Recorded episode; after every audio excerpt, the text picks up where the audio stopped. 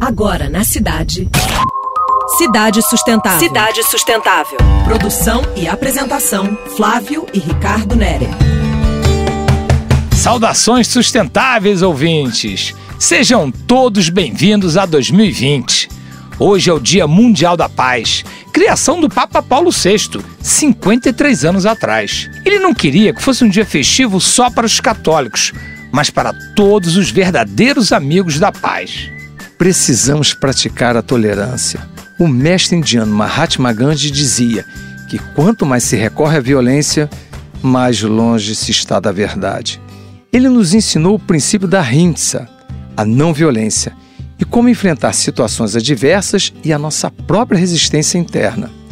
Atenção ao seu inimigo interior, mantenha-o sob controle.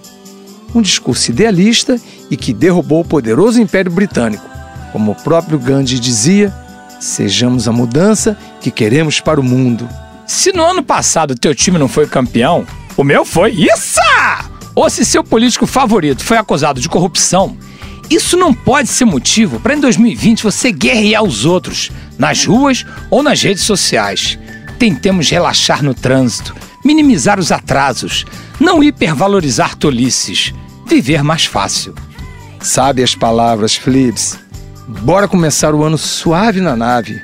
Vamos praticar a paz. Como dizia o saudoso John Lennon, All we are saying is give peace a chance. Você acabou de ouvir Cidade Sustentável. Sua dose semanal de sustentabilidade.